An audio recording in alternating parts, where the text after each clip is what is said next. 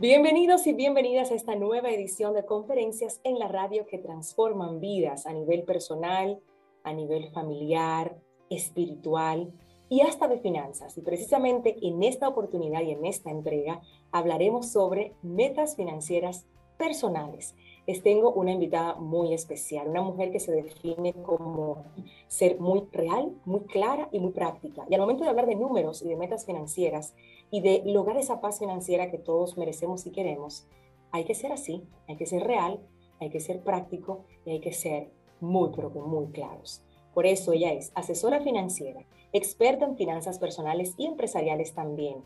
Es creadora de la guía de bienestar financiero, apasionada de las inversiones y está con nosotros para enseñarnos a tener, a organizar, a gestionar y a lograr nuestras metas financieras personales. Bienvenida Luchi Álvarez a Madre SOS Radio y a nuestro canal de YouTube y a estas conferencias en la radio. Hola Yadira, gracias por tan grata presentación. Yo feliz de estar aquí con ustedes. Vamos a hablar hoy de metas financieras personales. Señor, un tema súper, súper. ¿Y por qué tener metas financieras? Porque eso no va, tener un plan no permite alcanzar cosas. Ya el, yo siempre digo que el tiempo es un recurso limitado. Entonces la idea es que nosotros aprovechemos el tiempo lo mejor posible y lo aprovechamos lo mejor posible creándonos metas y creándonos estructura. ¿Qué pasa? Que las metas financieras son tan particulares como particulares son las personas. Lo que es una meta para mí no es una meta para Yadira y no es una meta para mi hermana. Entonces vamos a abarcarlo de tres maneras. ¿Qué deberían de ser unas metas adecuadas para mí? ¿Cómo plantearme metas financieras? y cómo alcanzarlas. Eso vamos a hablar. Así, en esa misma secuencia, para que usted no se pierda, busque lápiz y papel, su libreta, esa libreta que desde hace meses le dijimos, busque su libreta, que va a tener que anotar mucho en estas conferencias en la radio para que aprovechen todo el contenido valioso que los expositores, tanto nacionales como internacionales, vienen a entregar de todo corazón a ustedes. Así que para darte ese chance, no solamente de que busques dónde anotar, sino de que avises a esa amiga que tienes, que tú sabes que, que las metas financieras no, no se le dan muy bien, que está teniendo situaciones, deudas, que quiere adquirir inmuebles, que quiere ahorrar, pero no encuentra el lugar, ni la manera, ni entiende bien cómo hacerlo. Con Luchi Álvarez vamos a lograr esas metas, vamos a entender cómo se elaboran, cómo se llevan a cabo, cómo se les da seguimiento, hasta que la veamos convertidas en una dichosa realidad, que es lo que todos queremos. Pausamos y regresamos enseguida.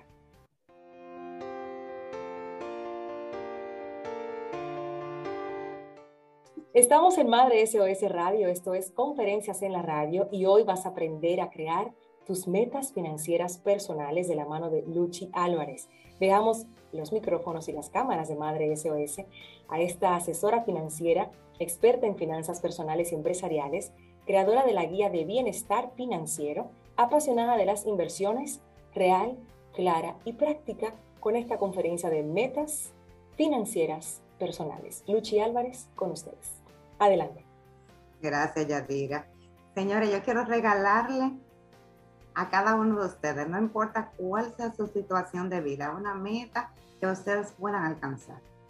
¿Qué pasa? Si mi problema es de deuda no es el mismo que mi problema es que tengo dinero ahorrado y no, y no sé cómo hacerlo rendir. Si soy emprendedor, mis finanzas no son lo mismo que si soy asalariado. Entonces, ¿de dónde vamos a partir para establecer metas financieras? Vamos a partir de lo que es tu situación. Y para poder evaluar tu situación, debe de ser muy práctico, es un momento difícil, pero de verdad que vale mucho la pena, porque te va a dar claridad para los próximos pasos que puedas tomar. Entonces, vamos a anotar tus deudas, vamos a anotar los ahorros que tienes, vamos a calcularlo, vamos a incluir las deudas a particulares, la deuda de ropa, las deudas de préstamo. Vamos a anotar todo lo que son nuestros ahorros si tenemos ahorro en, el cochinillo, si tenemos ahorro en cuentas de ahorro, Bien, eso te va a ayudar a tener claridad para un punto de partida. Luego vas a establecer cuántos son tus ingresos mensuales, porque esa meta tiene que ser sostenible y alcanzable.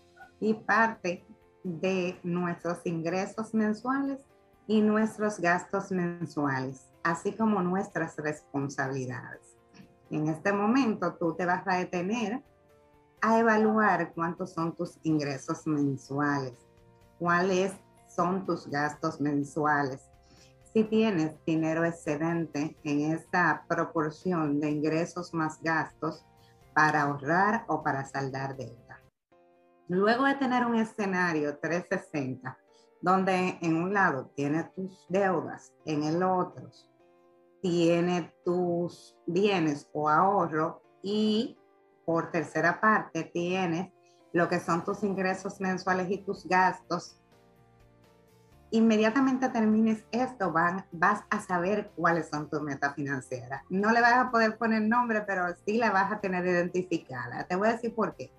Porque si tus gastos son muy altos y tu presupuesto está cerrando en rojo, entonces tú tienes una bola de nieve negativa de, de gastos y seguramente tus deudas son mucho. Bien, entonces te vas a dar cuenta de que debemos de trabajar en tus deudas y no solamente en tus deudas, sino en tus gastos. Porque muchas veces hacemos así, todo emocionado, como el primer día que empezamos a correr. Ese primer día nosotros salimos emocionadísimos, vamos a saldar deuda, pero realmente, ¿con cuánto tú cuentas mensualmente para saldar deuda? Bien, entonces, si tu problema es de deudas, que te puedes dar cuenta al listar tus deudas más tus ahorros, más tus ingresos mensuales, entonces debes de hacer un plan de saldo de deuda. Esa meta debe de ser de saldo de deuda. Entonces, ¿qué les recomiendo? Les recomiendo saldar primero las deudas que son más caras. Las deudas más caras son las de tarjeta de crédito. Entonces, inicio por tarjeta de crédito. Luego paso a los financiamientos o los préstamos a particulares que tengan intereses altos. Hago un plan que distribuyo en varios meses. Señores, yo no creo en los grandes saltos. si usted tiene un presupuesto donde usted no puede salir a comer con sus hijos, donde usted no puede ir al salón, eso no es sostenible. Entonces, ¿qué yo prefiero que ustedes hagan? Que le pongan número a esa deuda. O sea, yo tengo una deuda de tarjeta de crédito de 30 mil pesos que la voy a saldar en tres meses abonándole 10 mil pesos mensuales. Entonces, ¿eso es sostenible para ti? Es fácil mensualmente determinar o destinar esos 10 mil pesos para saldo de deuda. Entonces, sí es sostenible porque tu presupuesto o tus ingresos son de más de 100 mil pesos, bien, entonces sí lo puedes hacer. Si lo que puedes es abonar mil o dos mil pesos mensual, lo importante es alcanzarlo. Lo importante es que tengamos una meta que lo podamos lograr, porque eso nos va a ayudar, eh, nos va a aportar a nuestra motivación, a nuestro sentido de realización. Entonces, si te pones una meta muy alta, es posible que no la puedas lograr al final, entonces te vas a sentir desmotivado. Pequeños pasos, pero constantes. Entonces, ¿cómo parto de cómo parto para elaborar un plan de metas personales? Parto de mi realidad. ¿Cómo evalúo mi realidad financieramente? Listando mis deudas, listando mis ahorros, listando mis ingresos, listando mis gastos. Ese es el punto de partida. Si ustedes quieren esa hoja, después rompanla. Eso nada más entre ustedes y la hoja. Pero tienen que hacerlo porque esa es como la realidad. Entonces, luego de que yo hago este análisis, voy a determinar metas de acuerdo a la información que arroja. El ejemplo anterior de saldo de deuda parte de que sea una persona que tenga muchas deudas, que la proporción en deuda sea alta y que no tenga ahorros. Y cuando menciona el ahorro, si tú no tienes fondo de emergencia, que es tres meses, tus gastos mensuales, esa debe de ser tu primera meta. Ojo, repito. Porque a veces me dicen, Luchi, ¿cuál es la meta? Dime una meta. No, no, no, no. Hay cosas que son prioridad sobre las otras, sobre las demás. Y los fondos de emergencia son prioridad, porque no quiero que, qué sé yo, que vayamos a trabajar un día en la mañana, no funcione la batería y entonces tengamos que buscar prestado para una batería. Que yo esté enfermo y que no pueda ir al negocio, el negocio no está produciendo lo suficiente y yo tenga que preocuparme. No, usted está enfermo, no puede ir ese mes, usted tiene un fondo de emergencia de tres meses para cubrir sus gastos mensuales sus gastos mensuales por tres. Ese es su fondo de emergencia. Entonces, ¿cómo hago de un fondo de emergencia una meta personal? Después que ya yo tengo el monto, le pongo una fecha. Mi meta personal es crear mi fondo de emergencia. Mi fondo de emergencia es de 90 mil pesos mensuales, que es mis gastos mensuales de 30 mil pesos por tres. ¿Cómo yo puedo lograr, ese, lograr alcanzar esa meta de 90 mil pesos? Distribuyéndolo en 10 meses, en 9 meses de 10 mil pesos. Entonces luego viene la pregunta. ¿Tú puedes pagar de forma holgada 10 mil pesos mensuales para ese fondo de emergencia? En realidad lo puedes eh, destinar para, esta, para cumplir esta meta de una forma relajada, holgada, sin que tenga que dejar de hacer otra cosa? ¿O tú preferirías ponerte una meta de 5 mil pesos mensuales por 18 meses? El monto no es lo significativo, porque el monto que tú le destines a esta meta va a depender de tus responsabilidades mensuales y tu realidad de vida y cada uno de nosotros tenemos situaciones muy particulares, las cuales respeto mucho. Si tus padres dependen de ti, si tu hijo tiene una condición especial, si tienes responsabilidades adicionales, entonces no es lo mismo que cuando no las tienes. Aquí lo, importante no es alcanzarlo rápido ni alcanzarlo con grandes montos. Lo importante es la constancia. Y hago un paréntesis. Celebra tus logros. Amor, a veces me dicen, Luchi, pero son 90 mil pesos. Yo me senté a crear un fondo de emergencia. Lo que puedo poner son 5 mil pesos mensuales. Nada más tengo 10 mil pesos en dos meses. Y siento que falta tanto. Y entonces yo le digo, ¿y cuándo no lo tenías? porque ya tiene dos meses. Tienes dos meses versus cuando no tenías un fondo de emergencia. Entonces ya conoces el fondo de emergencia, ya tienes una meta personal y estás trabajando para eso. Entonces, ¡eh! Señores, celebremos, regalémonos una dona, un cafecito y celebremos esos dos meses de ese ahorro de 5 mil pesos y continuemos adelante. Entonces, celebra tus logros, no esperes completar los 90 mil pesos para celebrar el cumplimiento de una meta. Partir y ser constante es digno de celebración. Entonces, estamos hablando, señores, de metas personales financieras. Si no tienes fondos de emergencia, o sea, si tus ahorros son cero, cero, cero. Entonces, ah, ok, Lucy, los ahorros son tan importantes, sí son importantes, porque los ahorros te van a dar seguridad y te van a dar tranquilidad. Tú tienes, eh, no voy a decir la amenaza, sino que todos nosotros no nos podemos enfermar. Todos nosotros podemos amanecer un día con el carro que se funde el motor entonces todos tenemos que tener ese ahorro allí para no preocuparnos.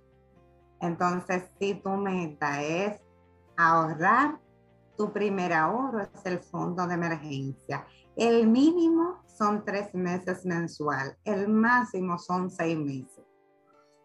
Ay, ¿por qué tú me dices seis meses?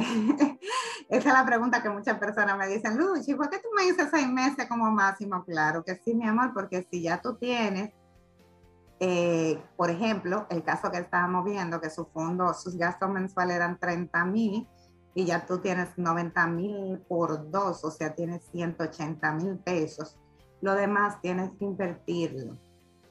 Y voy al segundo paso ya no tienes deudas, no tienes tu fondo de emergencia. Y entonces, ¿cuál es el segundo paso? ¿Cómo me sigo poniendo metas? Tienes que invertir. Invertir es importante. ¿Por qué?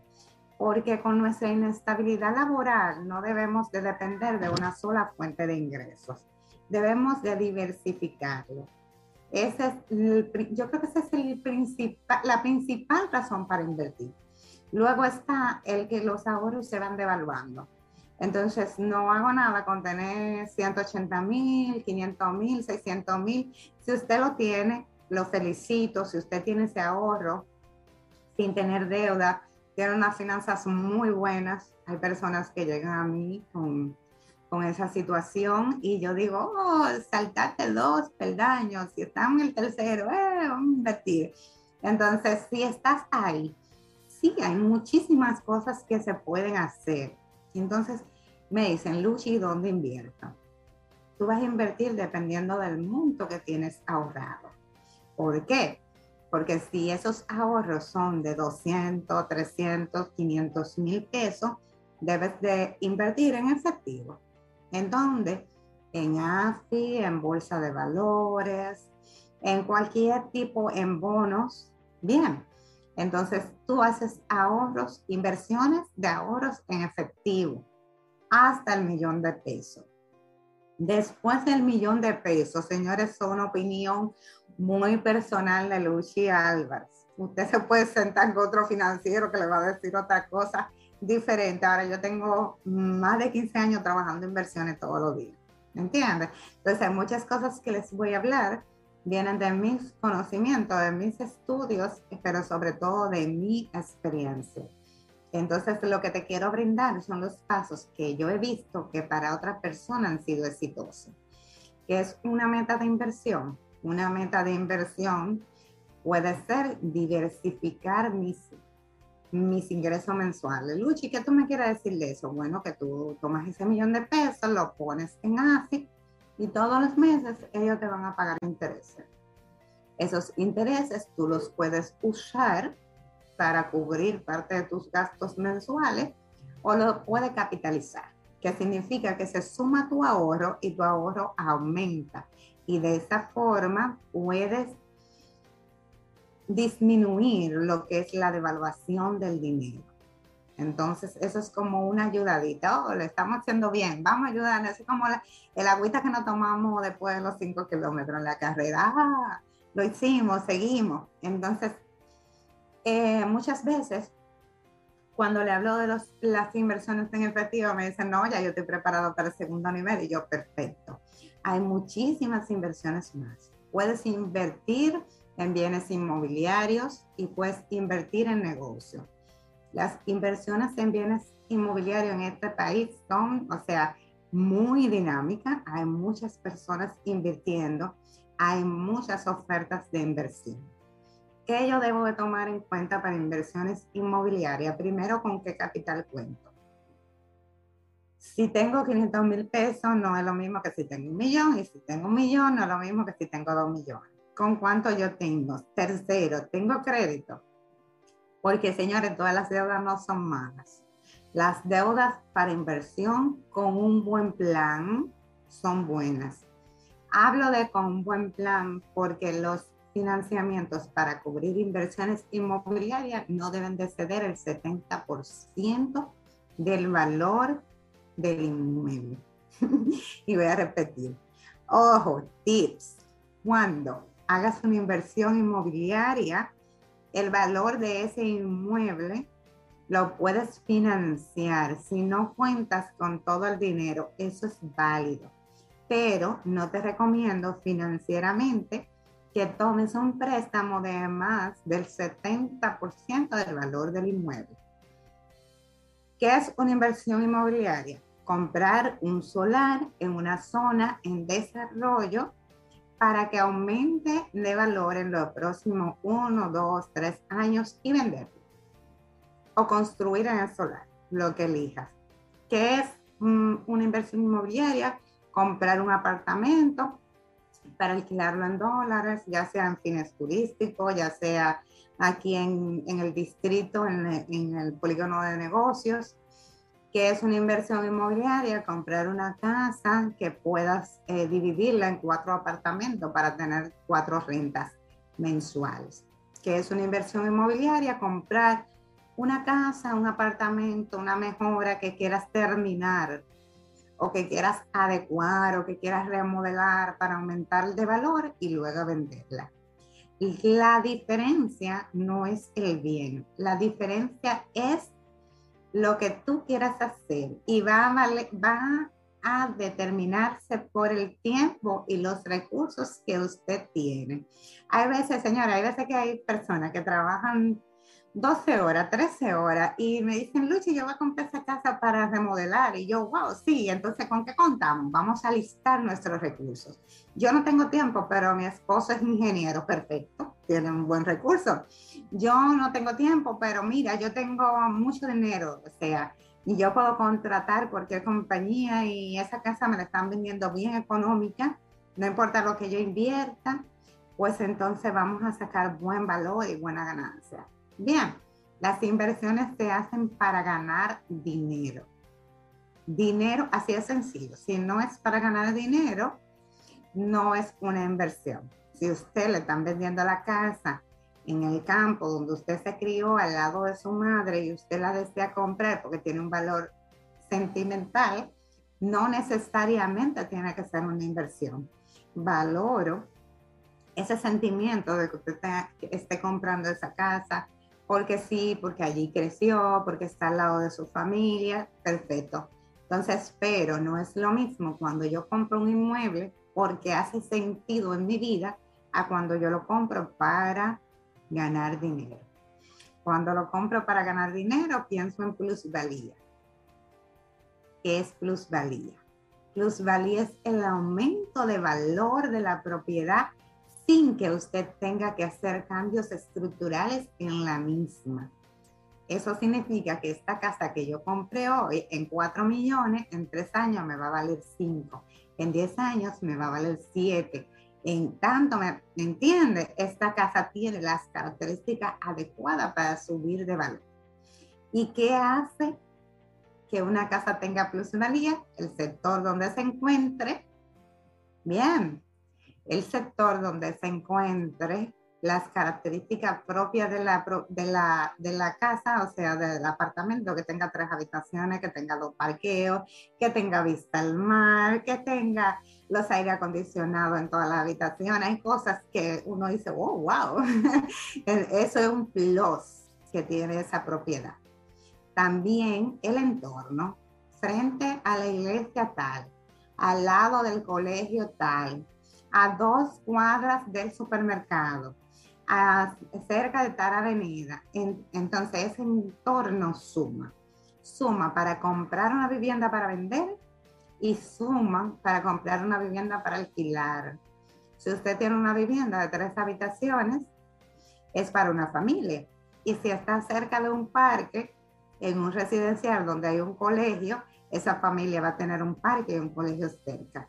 Siempre va a estar alquilada y la vas a vender más fácil porque cuando una familia te vaya a comprar, va a ver lo que está cerca del sector y le va a sumar. Señores, estamos hablando de metas financieras personales. Demasiado bueno. y no quiero que se sientan abrumados, miren. no quiero que se sientan abrumados. A veces me dicen, Luchi, yo quiero hacerlo todo. No, no. Y yo le digo, sí, ok, no puedes hacerlo todo al mismo tiempo. Tienes que establecer tus prioridades y todo lo que yo le he dicho, yo te aseguro que le estás sumando en el oído y muchas cosas para pensar. Pero vuelvo al inicio. Siéntate con ese lápiz, con un, con papel y tú mismo. Entonces determina cuál es tu situación actual. Imagínate si tu situación es deuda, porque las deudas ahora mismo no te dejan ahorrar, pues lo primero es deuda. Bien, entonces tus metas son saldo de deuda. ¿Qué voy a saldar primero? Tarjetas y préstamos altos. Bien, ¿en qué tiempo lo voy a lograr? Eh, va a depender de cuánto puedo destinar de mis presupuestos mensuales para esto. Si tu problema no es de deuda, Luchi, no, no, no, no no fue deuda. Yo veo aquí que, que no tengo ahorro. No tengo deuda, pero no tengo ahorro. Perfecto. El primer ahorro, el imprescindible, fondo de emergencia. Y esa meta personal se llama creación de fondo de emergencia personal de, y ahí hay dos signos. El monto va a depender de tus gastos mensuales y el mínimo de ese fondo de emergencia va a ser multiplicar esos gastos mensuales por tres. Mi meta personal es crear un fondo de emergencia de 90 mil pesos mensuales para lo que destinaré 5 mil pesos mensuales hasta X fecha. Bien, así es que tienen que ponerla. Mi meta, mi meta personal financiera es saldo de deuda. Mis deudas suman 100 mil pesos, para lo que destinaré mensualmente 10 mil pesos. Primero saldaré la tarjeta X, luego saldaré la tarjeta Y y luego saldaré el préstamo Z. Pónganlo así, hagan un esquema que, señores, cuando plasmamos las cosas, recibimos, em, recibimos estructura. Y por eso le digo, o sea, yo tengo mi, la guía financiera que tiene el plan de saldo de deuda, donde ustedes pueden plasmar todos los meses que van a saldar. Tiene una primera parte que es para meta, donde tú vas a poder explicar y detallar ahí entre el papel y la guía, eh, la guía tú eh, y un cafecito, plasmar cuáles van a ser tus metas cada tres meses. Luego están tus presupuestos mensuales si no tiene presupuesto mensual, acuérdense que será parte de la evaluación. Yo te doy en la guía financiera 12 presupuestos mensuales para que tú sepas cuántos son tus ingresos, para que tú sepas cuántos son tus gastos y para que tú sepas cuánto puedes destinar para el ahorro, para la inversión, para el saldo de deuda. la idea es que tú tengas una herramienta fácil que la puedas llenar en 15 minutos y que, ay, estoy en un tapón, déjame llenarlo ahora entonces, oh, mira, los primeros yo estoy relax porque los 30 ya entonces cierro todo, los días 2 y ese día yo saco todo, o sea, pago mis tarjetas, tiene una estructura para, una estructura para poner fechas de pago. En este día yo pago todos mis compromisos, hago mi presupuesto mensual y me doy el ok del cumplimiento de esas metas. Yo digo, ya te diste el ok para celebrar. Señores, yo celebro todos los días, porque yo celebro los, los, logros míos y los logros de todas las personas con las que trabajo.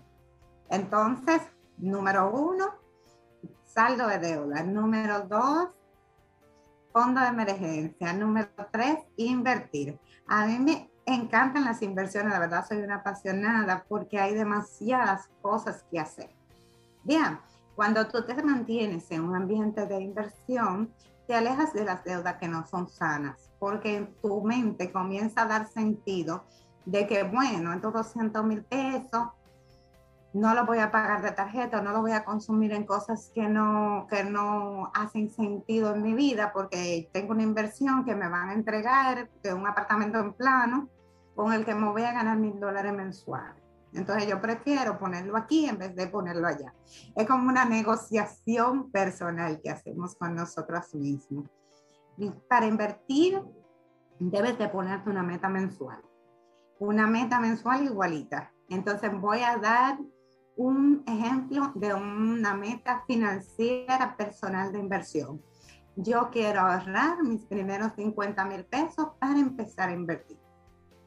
Entonces, ¿cómo voy a ahorrar esos 50 mil pesos? Voy a ahorrar esos 50 mil pesos destinando 10 mil pesos mensuales por cinco meses. Entonces, eso es una meta de inversión. Ok. Tengo un millón de pesos en la cuenta, no tengo deudas. Yo voy a tomar un taller de inversiones con Luchi para yo ver cuáles son las opciones de inversión acuérdense que ya no estamos hablando de 50 mil, sino un millón de pesos. no le pregunte al amigo ni al señor que usted conoce que siempre le ha manejado, vaya al experto. Vaya al experto, porque lo lógico que usted gane con ese millón de pesos es mínimo el 10% anual. Entonces, sí, usted va a invertir esa cantidad de dinero y si existe una rentabilidad adecuada que usted puede lograr, entonces no se arriesgue, investigue primero. Pero no deje de hacer las cosas por miedo. Ojo, ahorrar es bueno, ahorrar es el mejor hábito, pero el hábito más productivo es invertir. ¿Cómo invierto? Invierto en herramientas seguras, invierto en herramientas que hagan sentido a mi vida y invierto en cosas que me lleven más cerca de mis objetivos. Si mi objetivo es retirarme, porque ya yo cumplí los 35 años, mentira, 40. si mi objetivo es retirarme dentro de 10, 15 años, pues entonces yo tengo un monto ahorrado para mi plan de retiro importante. Entonces, ese monto yo lo voy a poner en una herramienta que sea tanto rentable como segura. Y si tú me dices qué por ciento es rentable y qué por ciento es segura, tiene que ser segura en un 70% y rentable en un 30%, porque son los ahorros de toda mi vida. Y lo que va a significar, lo que va a hacer sentido a mis próximos años de vida. En este momento, en esta etapa de mi vida, no me arriesgo. Ahora bien, estoy recibiendo ese millón de pesos, fabuloso, no estoy casado, no tengo hijos, tengo 25 años, pero una herencia es negocio. Señores, negocio. Los negocios son una inversión de verdad que deja más dinero que la inmobiliaria, que deja más dinero que las inversiones en efectivo. Pero lo que sucede con las inversiones en negocios es que son muy riesgosas. Son más riesgosas que las anteriores en un 40, 50 y hasta 70%. No inviertas en negocios que tú no conozcas. No inviertas no invierta en ninguna inversión que, sea extraordinaria. Bien, cuando me dice, Lucha, estoy ganando el 30%, el 40%. Entonces, eh, ojo, porque a veces las cosas muy maravillosas no son sostenibles. Acuérdense que las cosas sostenibles tienen que ser congruentes. Entonces, cuando hay una incongruencia, no necesariamente tiene que ser una oportunidad o puede ser una oportunidad, pero no una oportunidad para ti. Entonces, si eres joven, si estás recibiendo un millón de pesos, quiero que sepas que sí, que aparte de las inversiones inmobiliarias, que aparte de las inversiones en la bolsa, puedes invertir en negocio. Em, muchas veces llegan donde mí personas que de forma empírica han logrado y han alcanzado varias metas personales. Y de verdad, en este país somos eh, luchadores, somos trabajadores, somos, somos, personas admirables. Y a veces eh, llegan porque sienten que deben de dar el segundo paso y no saben cuál es. Las, las finanzas te dan síntomas. Tú sientes cuando llegas a fin de mes así, que dejas de pagar algo para pagar lo otro, tú sabes que es saldo de deuda que tienes que hacer. Cuando tú tienes un millón de pesos y sigues poniendo los 10 mil pesos mensuales a esos ahorros, tú sientes exacto, que tienes que invertir. Cuando no tienes fondo de emergencia, cuando pasa por tu mano tanto dinero, pero que sin embargo, o sea, llega eh, alguien se enferma y tú no puedes disponer de 50 mil pesos de 60 mil pesos para cubrir todos esos gastos, tú sientes, o sea, el síntoma financiero es que debes de tener tu fondo de emergencia. Entonces, la idea de crear metas realmente es que no sean los síntomas que hablen, sino los éxitos. Entonces, señores, espero de verdad que haber sido de utilidad Espero que retroalimentame, dígame, Luchi, ya tengo meta, ya la alcancé, ya estamos celebrando. Me encanta ver esa copa arriba. No me tienen que decir más nada, nada más subanme esa copa. Eh, la idea es que aprendamos, no importa el lugar donde nos encontremos, no importa, hay una frase que yo suelo decir, no importa dónde te encuentres ahora mismo, háblame de dónde tú quieres llegar. Entonces, trabajemos, la acción es importante, educarnos es importante y el que estés aquí habla bien de ti y dice que te estás educando. Entonces, la acción es importante. Gracias, Luchi Álvarez, con su conferencia Metas Financieras Personales. Una clase fue lo que tomamos con esta conferencia.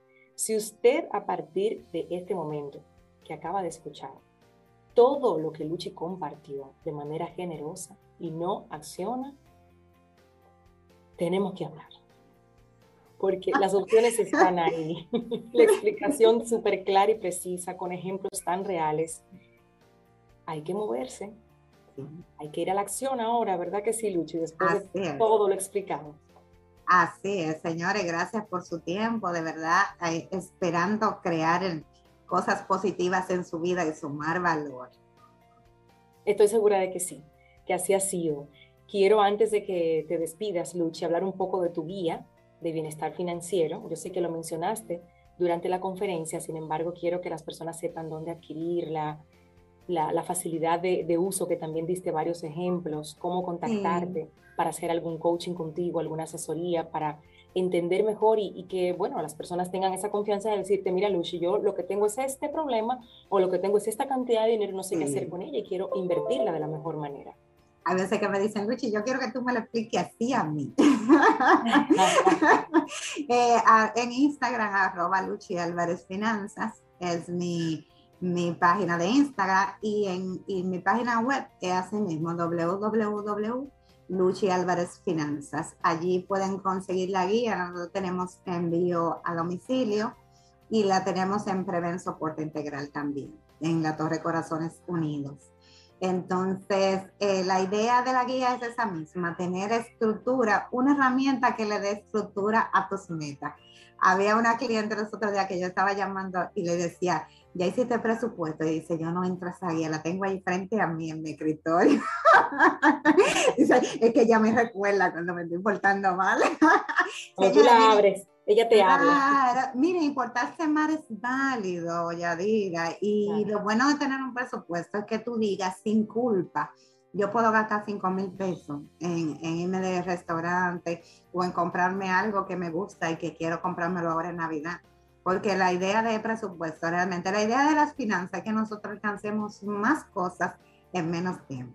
Hay que estar organizados para eso y tener esa, esa iniciativa y esa actitud de aprender, de dejar de inventar y de dejar de hacer cosas que en el fondo tú sabes que no están bien y que a futuro te van a colocar en una posición difícil porque sabes que yo he visto eh, conversando con amistades, viendo ejemplos, que la gente a veces piensa en una etapa de la vida muy particular, como que los años no pasan. Así es. Como que tú vas a tener la misma energía siempre, y no es así. no es así. No es así. Yo no tengo la misma energía que como tenía 30. No. No es verdad. Entonces, cuando tú vas creciendo, vas adquiriendo esa madurez, tú, tú quieres pensar que en algún momento tú no vas a tener el ritmo de vida de tantas cosas que hace 10 años. Porque hace 10 años tu cuerpo lo aguantaba, tu energía lo aguantaba, tu espíritu lo aguantaba, tu estilo de vida lo aguantaba. Pero llega un punto en el que, aunque lo aguantes, no lo quieres, porque lo que quieres es más tranquilidad. Y cuando tú tienes orden financiero, entonces eso se va a traducir en esa tranquilidad que, queremos. El dinero, no, el dinero, no, da la felicidad, todo el mundo lo dice, no es sinónimo de felicidad, lo sabemos, pero es un instrumento que nos acompaña a lograrla.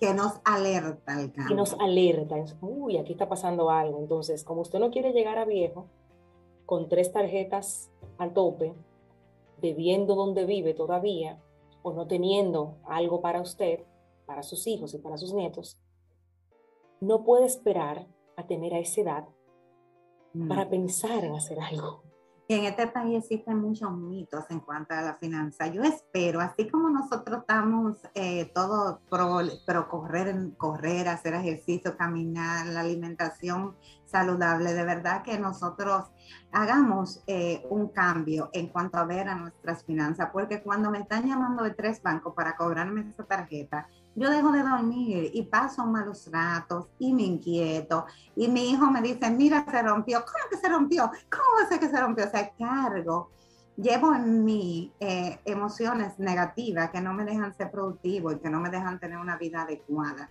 Entonces, no vale la pena evadirse, señores. No, se hagan los locos, dejen esos números y esos estados de cuenta.